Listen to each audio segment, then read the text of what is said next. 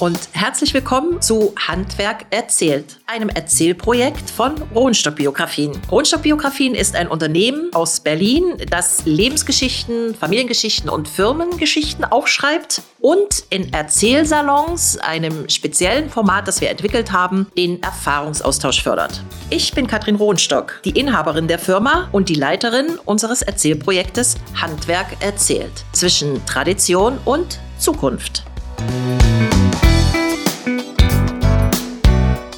In den letzten zwei Jahren luden wir unterschiedliche Handwerker zu insgesamt 30 Erzählsalons in Thüringen und Sachsen ein. Unterstützt hat das Projekt der Bundesbeauftragte für die neuen Länder. Die Handwerker haben wir gebeten, zu erzählen von ihrem Weg ins Handwerk und wie sie Meister ihres Faches geworden sind. Sie erzählen von ihrer Leidenschaft zu ihrem Beruf. Sie erzählen von ihren Sorgen und von ihren Wünschen für die Zukunft. Etwa 130 Handwerker sind unserer Einladung gefolgt. Etwa 100 dieser Erzählungen haben wir aufgeschrieben. Doch wir möchten diese Erzählung hier in unserem Podcast mit dir teilen, sodass du sie also auch lebendig nachhören kannst. Gleich hörst du Handwerksgeschichten aus dem wunderschönen Thüringer Wald, wo in der lieblichen Landschaft zwischen Wäldern und herrlichen Wiesen entlang des Kammweges Rennsteig viele Handwerker auf eine lange Tradition zurückblicken. Zum Beispiel die Tradition des Glasbläsers und des Glasmachers. Im November 2019 kamen wir, das Projektteam von Handwerk erzählt, ins verschneite und bereits dunkle Mellenbach-Glasbach, klopften an der Tür des Gemeindeshauses und wurden empfangen von der warmherzigen Bürgermeisterin der Stadt Schwarzertal, Katrin Kräubner. Das Gespräch mit ihr ließ uns die Kälte dieses Wintertages schnell vergessen. Und kurz danach füllte sich der Raum mit Menschen, Alte und Jungen kamen, um der Geschichte des Zimmermanns Stefan Winzer zu lauschen. Der Zimmermann wollte bereits als kleiner Junge in die Fußstapfen seines Vaters treten und Handwerker werden. Neben seiner intensiven Lehrzeit und den Erfahrungen, die er in der Schweiz gemacht hat, erzählt er auch davon, wie er den Schritt in die Selbstständigkeit wagte. In unserem Erzählsalon in der Goethe-Passage in Ilmenau erzählten die Glasmacher ihre Geschichten. Eine davon hörst du hier. Vom jungen Glasapparatebauer Markus Amarell erfährst du, aus welchem Grund es wichtig ist, sich regelmäßig weiterzubilden und warum gerade heute wieder Nachwuchs im Glasapparatebau gebraucht wird. Wir wünschen dir viel Spaß beim Zuhören.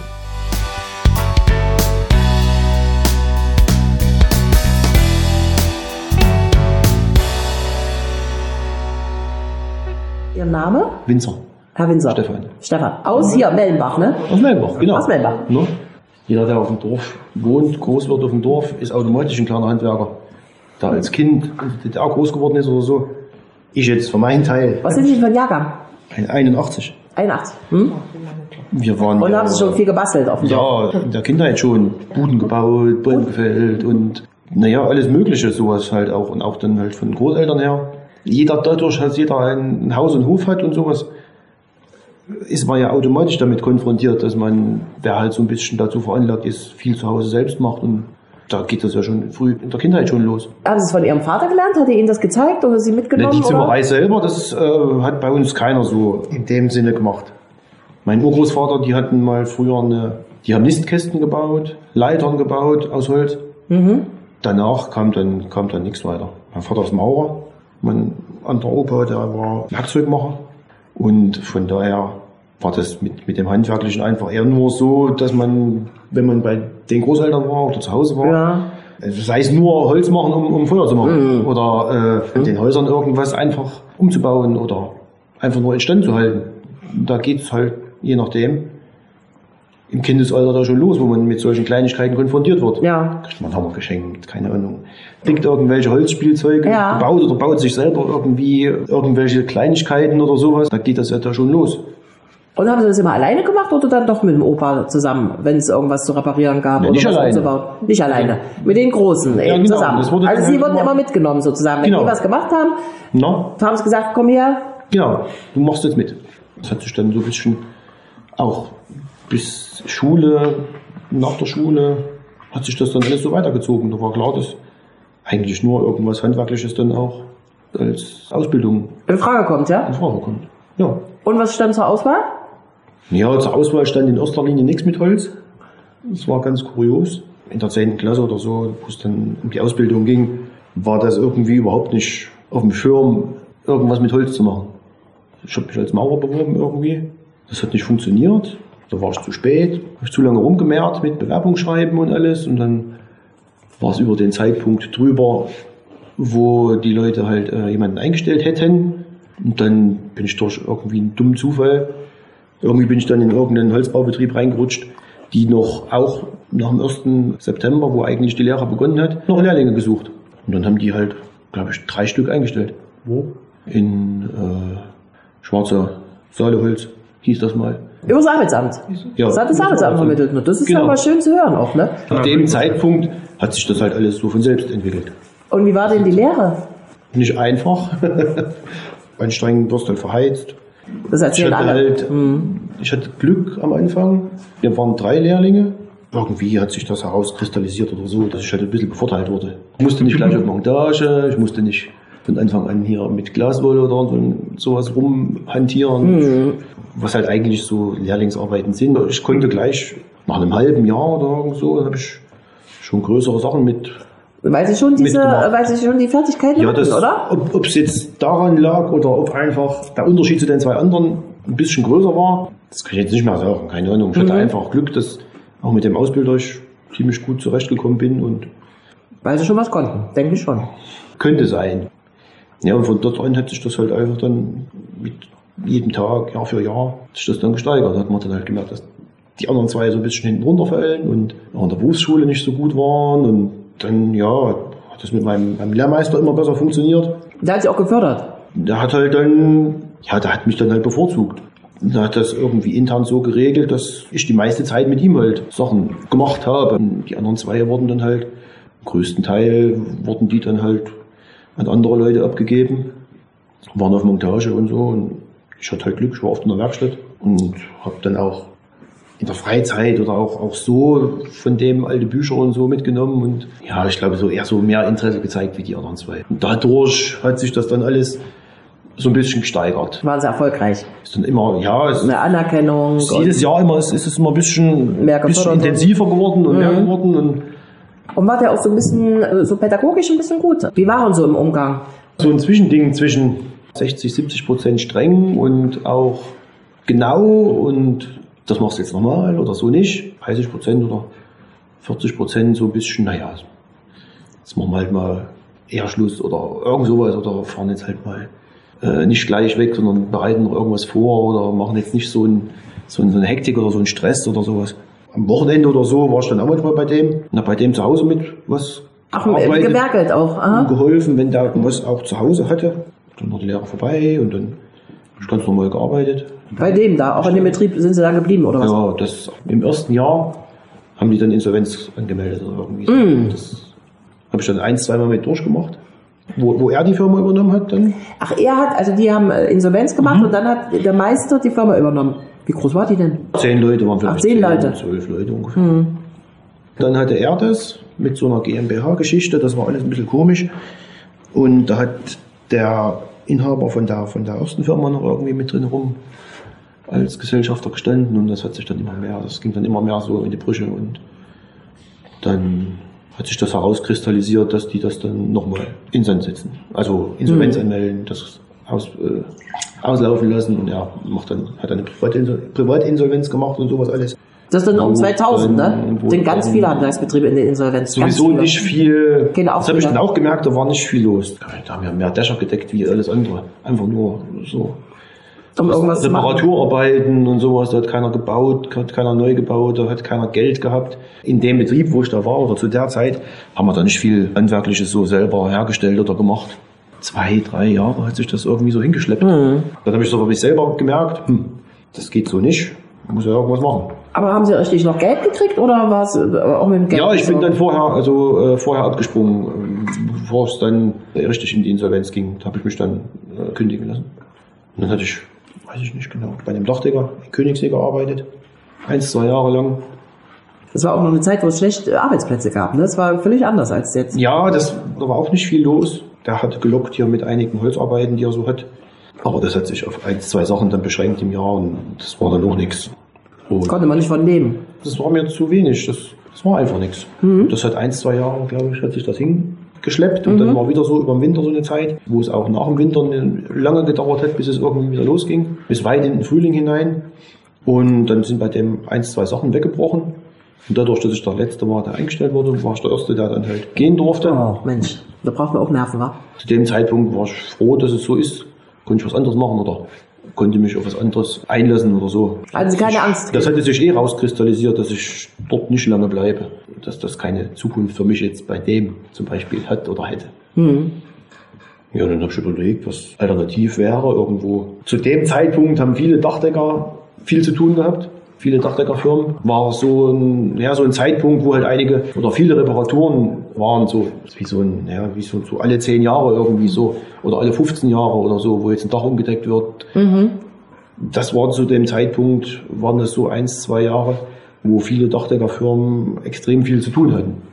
Aber es war, halt, wie gesagt, das Dachdeckerei gewesen. Da war nicht viel mit selbst herstellen. Mit Holzarbeiten war da nichts großartig und dann war für mich so die Überlegung, Ausland, entweder Österreich oder Schweiz. Wegen so einer Arbeitsgeschichte wollte ich jetzt nicht irgendwie jetzt hier aus meinem Heimatdorf, wollte ich da jetzt nicht weg und jetzt irgendwo anders hinziehen oder so und nur um dort halt eine Arbeit zu haben oder so. Aber auf der anderen Seite habe ich dann gedacht, naja, dann wäre Ausland mal eine Geschichte, um das herauszufinden oder um das einfach mal erlebt zu haben. Ich war auch nicht auf Wanderschaft nach der Lehre. Wir hatten auch, wo wir ab und zu auf Montage waren, hatten wir ab und zu noch welche mitgenommen und mit denen geredet und so. Aber das war auch wieder so eine Zeit, in der dadurch, dass nicht viel Arbeit war und nützt dir sowas nichts, wenn du dort nichts äh, Aber nicht lernst. kann, Und ja. Zu dieser Zeit, wo das für mich jetzt vielleicht eine Rolle gespielt hätte, war das so, dass du in Betrieben, egal wo du hingekommen wärst oder bist, dass du da jetzt auch nur niedere Arbeiten gemacht hättest und den Effekt nicht gehabt hättest, was das Ganze eigentlich haben soll, sondern eher nur noch öfters auf, auf Reisen gewesen wärst, um halt nach ein paar Tagen oder nach einer Woche, wo du vielleicht mal irgendwo für eine Woche nur arbeiten konntest, dich schon wieder auf die Beine oder auf den Weg machen musstest, zum nächsten, dort schon wieder vorsprechen. Und dann war das halt auch so der Zeit geschuldet, dass einfach nicht viel zu tun war. Und Zeit genommen hat sich sowieso keiner. Dann war ja in der Lehre schon so, dass nicht viel Zeit war, dem Lehrling jetzt den ganzen Tag irgendwas beizubringen oder daneben zu stehen und dem jetzt irgendwas zu zeigen. Ich bin in die Schweiz gegangen, 2008 bis 2013, weil in der Schweiz einige andere aus dem Dorf oder einige andere, die ich gekannt habe, waren. Ach, die waren schon in die Schweiz Die waren gegangen. schon. Auch als Handwerker? Ja, auch als Handwerker. Dachdecker, Maurer. Ja. Wo sind Sie jetzt hingegangen? Nach? Graubünden, Nähe von Klosters. Da hat einer zum Beispiel gewohnt, den ich gekannt habe. Und da hat es halt nahegelegen, dann halt da hinzugehen. Das war ja ein Ansprechpartner. In die gleiche Firma auch? Nee, ich habe mir dann irgendwas... Nur ins Dorf erstmal. Also bei In dem habe ich übernachten können, Ah, okay. in, in seiner Wohnung mit. Und Aha. Ja, und dann habe ich halt da unten fünf Jahre, glaube ich, verbracht. Wie haben Sie da gesucht? Sind Sie durch die Dörfer geklappert oder wie? Na, ich hatte ein paar Monate, bevor ich runter bin, von, von hier aus übers Internet und so. Oder hab, hab dem das gesagt, er sollte sich mal erkundigen oder sollte mir mal ein paar Telefonnummern irgendwo geben. Und dann habe ich von hier aus schon einige Firmen angerufen. Na, denen gesagt, ich habe das und das vor, ich äh, bin demnächst vor Ort oder wäre das arbeitstechnisch möglich, dass die Leute suchen oder wie auch immer oder jemanden aus Deutschland einstellen könnten, würden, sollten oder das hatte bei einem, bei einem von vier oder fünfen hat das sich gut angehört. Der hatte da so gesagt, ja klar, soll das mal vorbeikommen. Ja, dann war ich bei dem dort vor Ort, hab mit dem so ein bisschen geschwätzt. Und der hat dann gemeint, er meldet sich innerhalb von einer Woche oder irgend sowas, weil ich gesagt habe, ja, ich bin jetzt erstmal hergekommen, habe ein paar Klamotten dabei, das reicht für einen Monat ungefähr erstmal. ich wäre jetzt da, ich könnte jetzt sofort, so in der Art. Innerhalb von einer Woche irgendwie abgeschätzt und das hat sich aber nicht ergeben, weil er hat dann einen Lehrling, einen Ex-Lehrling von sich selbst dann mal eingestellt, der von der Armee zurückgekommen ist. Habe ich im Nachhinein erfahren dann. Ja, dann bin ich irgendwo anders untergekommen.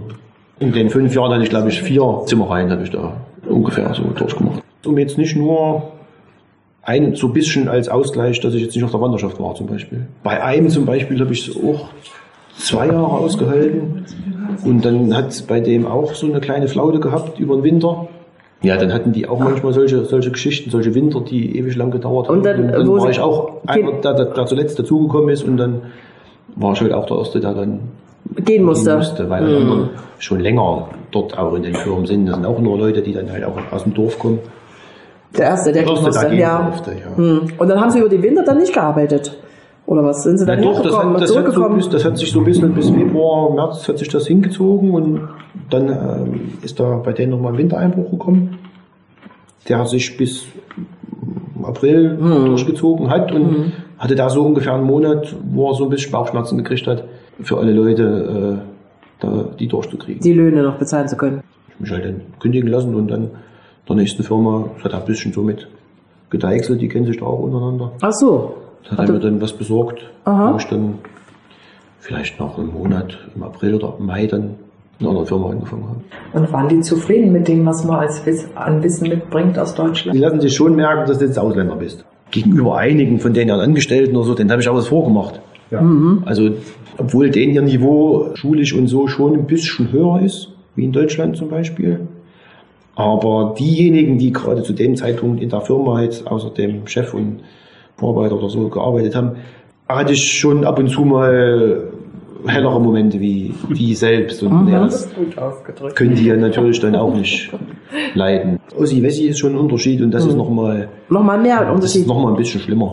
Jeder, der vom Dorf oder so kommt, das ist so mehr so ein, so ein Wir, so ein Zusammengefühl. Bei denen ist alles so einzeln, so, die gehen abends, haut da jeder ab, wird vielleicht gerade so Tschüss gesagt und auf Wiedersehen oder so, wenn du fünf Minuten zu spät, zehn Minuten später in die, in die Firma gekommen bist, war schon zugeschlossen, war keiner mehr da, Chef auch schon fort ab, ab, abgehauen und dann Freizeit, Familie, ich, wir oder so. Und auch am Wochenende, dann verschwinden die Freitagnachmittag, jeder geht in irgendeine Richtung und wird, wird nicht wieder gesehen. Die kennen das jetzt nicht so wie, na, wie wir, so, so viel gehen morgen Fußball spielen, gehst morgen mit Skifahren, morgen abends Bratmarkt, kommst du vorbei. Das gibt's nicht. Das einzige Gute war, was ich mir auch ausgesucht habe, ich war mitten in den Bergen, ich konnte halt am Wochenende Skifahren. In einer halben Stunde war ich in sämtlichen St. Moritz irgendwo, ja, das hat mir dann halt so ein bisschen übers Wochenende geholfen. Ja. Und mit dem anderen Kumpel dann wenigstens oder alleine? Ja, alleine. Der andere ist auch nicht mitgekommen? Nee, da war da nicht so skitechnisch. Ich habe halt oft Besuch gekriegt von Kumpels von hier. Ach so, und dann seid ihr da zusammen. Und Familie selbst gründen war jetzt auch nicht so auf der Tagesordnung.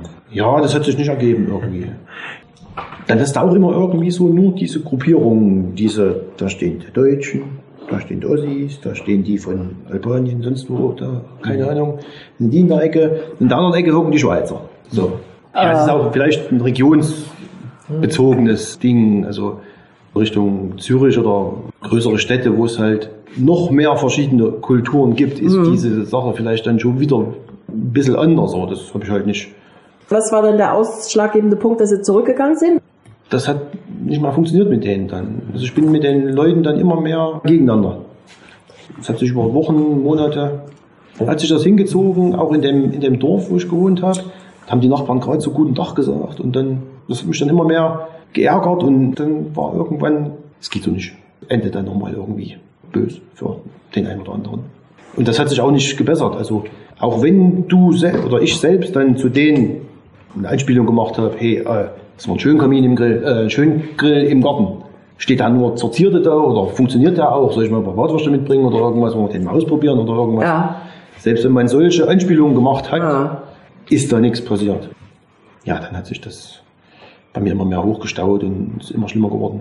Hat sich auch nicht gebessert, in, in keinster Weise irgendwie. Und alle anderen, die ich so dann kennengelernt habe oder getroffen habe, viele, viele Ossis halt in, in dem Sinne, das war immer nur der Ossi-Haufen irgendwo in irgendeiner Ecke. Selbst die haben in, im Ausland ihren eigenen untereinander nur. Naja, weil sie nicht äh, reingekommen sind in die Gesellschaft, ne? Hm. Ja, und dann ist das im Grunde genommen eine ziemlich schwierige Geschichte, wenn man selbst nicht dafür bereit ist, sich jetzt zu verbiegen oder zu ändern. Wie sind Sie wieder rückwärts? Äh, haben Sie dann von der Schweiz aus? Nee, aber von der Schweiz aus schon geguckt, oder? Nee, ich hatte auch nach dem ersten Jahr hatte ich äh, eine Ausbildung in der Meisterschule begonnen, da unten in der Schweiz, ne, berufsbegleitend. Und Also ein Schweizer Zimmermeister. ja, der wurde dann in Deutschland anerkannt. Aber ist das nicht da besonders teuer, Ja. der Meister? Und Aber sie wollten es einfach da machen, weil. ja, es hat sich angeboten, berufsbegleitend 80 Prozent arbeiten und 20 Prozent Schule. Ah, Das war ab Donnerstag abends und Freitag war Schule. Und Montag bis Donnerstag war halt arbeiten, wo du halt Geld verdient hast, um das halt mit zu finanzieren. Ah. Mhm. Das hat sich dann halt so weit, so lang hingezogen, bis das dann vorbei war. Und dann, nachdem das vorbei war, bin ich dann halt auch gegangen. Ach so, als das dann fertig war, Ich ja. konnte quasi nicht eher gehen. Ja, Ich verstehe. musste das erst beenden. Wie lange ging das? Ein Jahr? Nee, das ging ähm, drei Jahre.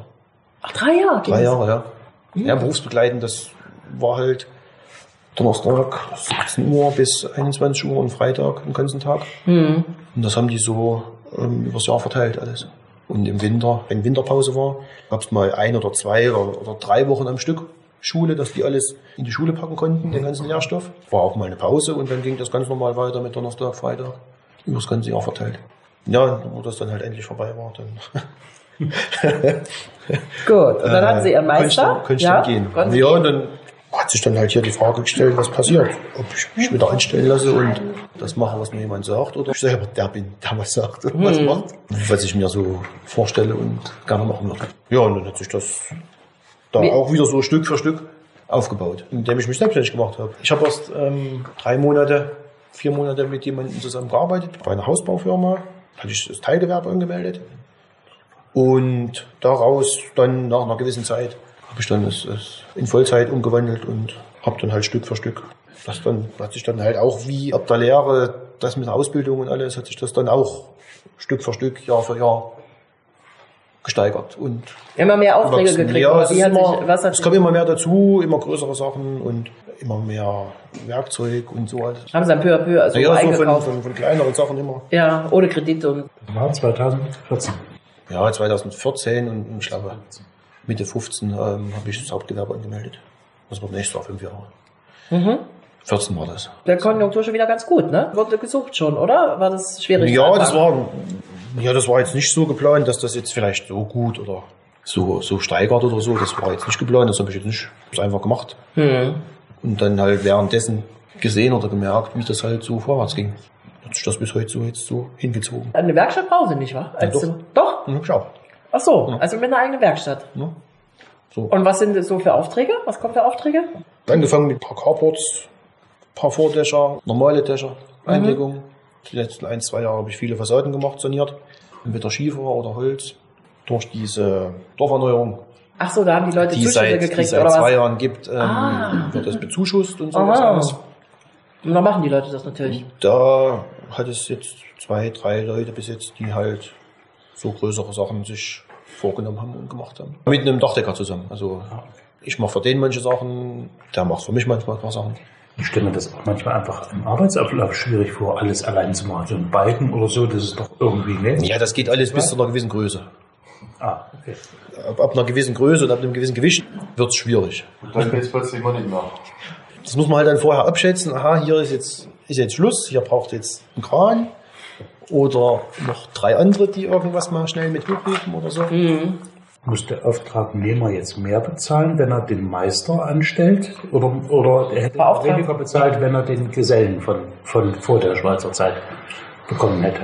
Sicherlich ist es jetzt preislich gesehen schon so, dass, dass das jetzt irgendwo in einem Rahmen bleiben muss, der nicht der Schweiz entspricht. Und auch so, dass es nicht zu billig ist und auch nicht zu teuer, sondern dass es halt mein Anspruch genügt oder halt so Hätte sich als Außenstehender jetzt gedacht, dass ein Meister einer ist, der seinen Gesellen sagt, was sie machen sollen und ansonsten ihm vielleicht nochmal zeigt, was sie machen sollen. Aber nicht, dass er im Grunde genommen derjenige ist, der die ganze Zeit arbeitet. Es sei denn, eine Balken ist mal so schwer, dass er noch drei Leute dazu braucht. Aber ansonsten im Grunde genommen genauso arbeitet, wie wenn er nicht Meister wäre. Ach so. Naja, finde ich jetzt so eine, so eine Qualitätsgeschichte auch oder so ein, so ein fachliches Ding. Der Qualitätsanspruch ist nicht unbedingt zwingend von dem Meister. Also ich kenne Meister, die sind super. Ja, das Und ich kenne Meister, von denen möchten sie kein Brennholz haben. Das ist natürlich auch klar. Das ist, das ist auch richtig. Es gibt natürlich die Seite und die Seite. Genau. Das, Und das ist bei überall ihm so. ist es ja so geschuldet, das ist ja, wie ich das gehört habe, ein Einzelunternehmen, was du führst. Ja. Da hat er keine Wahl, da muss er. Hm. Ist es nicht einsam? Wenn man immer alleine ist? Na, nö. Nee, aber wenn man niemanden hat, mit dem man sich austauschen kann und mit dem man so beraten kann. Das, das mache ich halt selber. Also Die, die, die, In der Zeit kann ich ja- Selbstberatung In der sozusagen. Zeit kann ich ja schon wieder was herstellen. Oder in der Zeit bin ich ja schon wieder produktiv. Okay. Wir haben es nicht mit Alpha-Tierchen zu tun.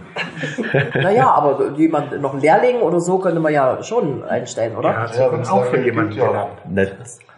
Zukünftig äh, muss das schon irgendwo dann auch das Ziel sein. Das ist ja auch so ein, ich kann ja jetzt nicht jemanden einstellen, wenn ich jetzt keine Arbeit dafür habe oder so. Nee, nee, das ist klar. Das muss ich ja auch erst Ja, irgendwo muss ich erst entwickeln. ähm, herauskristallisieren und Ja. eventuell mache ich das ja nicht nur, damit ich irgendjemanden einstellen kann oder so. Muss ja dann auch funktionieren oder muss auch jemand sein, der das möchte oder will, der hat auch ein bisschen Verständnis oder so. Klar, das ist dann auch viel Verantwortung, ne? Noch das dann halt zu machen, aber man merkt das ja oder man weiß das ja.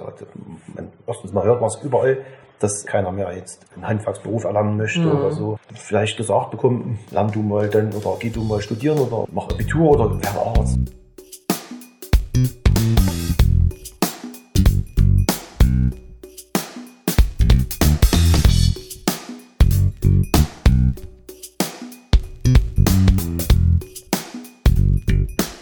Mein Name ist Markus Ammerell. Ich bin auch erst 28 und deswegen kann ich, glaube ich, mehr über die Zukunft erzählen als über die Vergangenheit. Genau, warum ich hier sitze, ich bin auch ähm, gelernter Glasapparatebauer. Allerdings natürlich ist man Glasapparatebauer, wenn man das lernt nach drei Jahren, noch lange nicht am Ende des, des, des Lernens an sich, sondern es geht über Jahrzehnte, wenn nicht sogar bis, Ende, bis zum Ende des eigentlichen Berufslebens. Ja, soweit bin ich gar nicht gekommen, sondern ich habe zwei Jahre als Facharbeiter gearbeitet. Also erstmal habe ich nach meinem Schulabschluss überlegt, was mache ich, gehe ich studieren oder war aber irgendwie alles nicht so für mich und ich habe dann überlegt, ich will was mit meinen Händen machen. Mein Großvater kommt auch aus der Glasbranche. Hier in Ilmenau. Hier in Ilmenau, ja. Ja. der ist Glasschleifer. Und ich habe dann halt überlegt und bin dann über ihn so ein bisschen dahin gekommen zum Glasapparatebauer. Und ja, habe mich dann bei der Kusi beworben um eine Ausbildung. Und die Kusi ähm, macht ja Quarzglas. Also das ist nochmal so ein spezielles Glas außerhalb, also das muss man einfach ein bisschen anders betrachten vielleicht, hat andere Eigenschaften, lässt sich dadurch auch anders verarbeiten. Rein Quarz, gell? Ja, also reiner Quarzsand. Ja. Genau. Und habe dann meine Ausbildung gemacht zum Glasapparatebauer, drei Jahre lang. Und war da auch ganz gut drin und habe ein Stipendium gekriegt. Und danach habe ich zwei Jahre auch als Facharbeiter gearbeitet, aber habe dann einfach so gemerkt, dass das zwar interessant ist und auch Spaß macht, aber mich nicht so erfüllt. Also meine Generation hat natürlich auch andere Möglichkeiten, jetzt sich zu entfalten und war einfach einfacher als, als zu ihrer Zeit. Und ich habe dann einfach gesagt, ich will während meiner Arbeit einfach noch ein Studium anschließen. Husil hat mich dabei auch äh, unterstützt, finanziert habe ich es dann auch mit dem Stipendium, was ich bekommen habe. Ja, und habe dann sechs Jahre studiert insgesamt neben der Arbeit und bin dann so peu à peu in der Kusil auch immer weiter aufgestiegen. Und auch heute ist immer noch die Grundlage ähm, oder das große Plus, was ich wirklich habe, ist der Glasapparatebauer. Also die sechs Jahre Studium können mir nicht das geben, was ich in den drei Jahren Lehre wirklich gelernt habe, effektiv. Ich war lange in der Arbeitsvorbereitung, in der Produktionssteuerung tätig und habe da wirklich Glasapparatebauer ähm, begleitet in den Produktionsprozessen, habe auch Kalkulationen erstellt, Zeichnungen selber erstellt. Ja, immer mit dem Hintergrundwissen, dass ich das auch selber mal gemacht habe und konnte natürlich dadurch auch die Leute, oder kann immer noch die Leute, die es selber bauen, auch viel besser verstehen. Also ich bin jetzt kein Externer, der da jemand, der mal hinsetzt und der dann einfach was macht, sondern ich habe selber das gebaut oder habe dort in der Firma auch gelernt und kann, habe deswegen einen ganz anderen Draht zu den Leuten auch. Ja? Genau. Und ja, dann war ich fünf Jahre lang in der Arbeitsvorbereitung und die Kusi, man muss, man muss, man muss auch verstehen, dass mit dem Glaswerk ging leider, das ging leider immer weiter bergab, aber bei der Kusi ging es eigentlich immer weiter bergauf. Also das ist eigentlich proportional halt einfach ein Unterschied, muss man sagen. Wir haben jetzt 600 Mitarbeiter weltweit Jetzt? an drei Standorten. Aha. Und man hört es immer auch raus, oder Sie haben mir auch schon mal gefragt, also der Bedarf an Glasapparatebauern in der Welt, nicht nur in Mitteldeutschland, sondern allgemein, der ist riesengroß. Also man kann den Bedarf gar nicht decken. Ja? Demzufolge bilden wir natürlich auch selber aus. Aber man kann die, aus, die Ausbildung, die wir vornehmen, das sind ungefähr drei, Lehr drei Lehrlinge im Jahr, die deckt das natürlich bei weitem nicht ab. Also man denkt immer, das ist in der Vergangenheit ein Beruf, ist es aber absolut gar nicht. Er wird fast in jeder Branche, industriellen Branche, wo Quarzglas eingesetzt wird, wird auch der Glasapparatebauer dringend benötigt. Ja. Weil man sieht ja die Komplexität von diesen Apparaturen. Das kann man nicht automatisieren. Es gibt Arbeitsgänge, die kann man automatisieren, aber so ein Vakuumgefäß beispielsweise, das wird keine Maschine bauen können. Und auch nicht durch die Digitalisierung kann das gar nicht stattfinden. Es funktioniert nicht. Ich kann jetzt immer nur am Hand des Glasapparatebauers sprechen. Das ist ein sehr zukunftsträchtiger Beruf auch und auch interessant für, für junge Leute eigentlich. Vielleicht nicht so bekannt, aber interessant. Ja. Ähm, was wollte ich noch sagen? Was ja, ich studiert? Betriebswirt. Betriebs technischer Betriebswirt bin ich. Habe das über die IHK studiert. Als Abendstudium. Ja, ja, genau. Ja. Das ist so eine Okay. Mischung zwischen Technik, also man hat dort Werkstofftechnologie, Fertigungstechniken, technisches Zeichnen, all das, was man auch braucht und halt auch den betriebswirtschaftlichen Teil. Genau, dann bin ich jetzt seit anderthalb Jahren nochmal gewechselt innerhalb der KUSI und bin jetzt im Vertrieb. Also man nennt das Neudeutsch, heißt das Key Account Manager. Heißt, also ich bin im technischen Vertrieb und betreue da alle Kunden, die in der analytischen Industrie zu Hause sind. Ja, genau. Warum es mit Quarzglas im Allgemeinen so bergauf geht, ist beispielsweise die Chipindustrie. Also es würde kein Handy oder kein Computer auf der Welt ohne Quarzglas funktionieren. Quarzglas ist da nicht direkt drinne in dem Rechner, sondern Chips werden damit hergestellt. Und beispielsweise ist das ein Grund, warum, warum das Quarzglas auch so wichtig ist für die Zukunft. Und damit natürlich auch der Glasbläser. Genau. Wie ist es denn mit dem Nachwuchs? Also machen die die Tradition weiter? Sie sind ja sozusagen auch die Tradition weitergegangen, ne? Aus der Familie. Ja. In gewisser Weise. Gewiss, ich bin jetzt kein Glasbläser mehr, also deswegen bin ich noch in der Glasbranche tätig. Ja, wird ja aufgenommen. Und wie ist es bei Ihnen? Nimmt das, nehmen das Ihre Kinder oder Enkel auf? Die. Nee, mein Opa war Glasbläser. Ja. Aber meine Kinder nicht. Nee. Bei Ihnen? Naja, meine Enkelin, die hat äh, in ihrer Schulzeit mal mitgemacht, Ha. aber dann hat sie äh, ein Studium angefangen. Ja. Hat jetzt einen Abschluss, ja, Volkswirtschaft hat sie studiert. Ihre Schulkameraden und so, haben die, äh, sind die auch so in der Glasbranche geblieben? Nee, Niemand. Niemand. Also, naja, ich komme jetzt auch nicht direkt aus Ilmenau. Also, ich habe hier nur mein, ich komme eigentlich aus Hinternau, das sitzt hier ein Dorf im Thüringer Wald und bin einfach nur so da ein bisschen reingerutscht. Aber jetzt jemand aus meiner Abschlussklasse, die haben, also ich war der Einzige, der Glasapparatebauer gelernt hat. So. Aber die mit mir gelernt haben, die sind auch noch Glasapparatebauer, also sind dabei geblieben. Genau, haben sich dann halt spezialisiert und Ja. sind dabei geblieben, weil es halt einfach, also ein guter Glasapparatebauer heutzutage, der kann sich, muss man einfach so sagen, kann sich die Stelle eigentlich aussuchen, wenn man was kann. Das ist natürlich die Voraussetzung. Aber Das stimmt. Aber es gibt auch Lehrlinge, die sich drei Jahre quälen, kommen nicht mit den Fingerfertigkeiten zurecht und haben dann auch in der Produktion keinen. Keine Chance. Keine Das ist ein. Risikoberuf. Ja, ja. Wir hatten jetzt auch ein Mädchen, eine Frau, die war 47 Jahre und hat noch einmal Glasapparatebauer lernen wollen beim Günter Schmidt. Und wir haben hier aber jetzt gerade, sowohl der Herr Schmidt als auch ich, Hat sich was Sinn. anderes zu suchen. Ja. Sie hätte keine Chance, die Prüfung zu bestehen. Ja. Bevor sie sich noch zwei Jahre quält und hat dann Ja. nichts. Und das hat sie auch gemacht, sie hat sich was anderes gesucht. Ja. Ich wollte mal noch einen Satz dazu sagen. Er macht ja jetzt Vertrieb. Und das ist eben das Interessante. Er hat jetzt das von der Pike auf gelernt. Nicht nur glasbläserisch, sondern auch die Herstellung, die Eigenschaften von dem Werkstoff. Er geht zum Kunden. Der Kunde sagt ja nicht, ich will drei Flaschen Bier und das, sondern Ja. hab den Prozess und da kommt das und das vor. Ja. Und da muss ich, was muss ich da einsetzen? Und das muss so aussehen. Da sagt er, so kann es nicht aussehen, das kann nur so aussehen. Ja. Oder wollen wir mal sehen, wie es gemacht so werden muss, damit wir es herstellen können und für sich geeignet sind. Ja. Und das ist, das, ist das Gute jetzt. Ja. Er hat Ja, ja. wirklich eine, eine ideale Kombination. Kombination Ja. und eine Grundlage Ja. für seinen jetzigen Beruf. Ja. Es gibt ja Vertriebsleute, die kommen mit einem Nagelstreif und, und wissen nicht, wie das, Genau. wie, wie Grad, mit wie viel Grad man das Quarzglas überhaupt zum Schmelzen bringt. Wa? Ja. Ja. Also das ist das Besondere an Ja. seiner Entwicklung.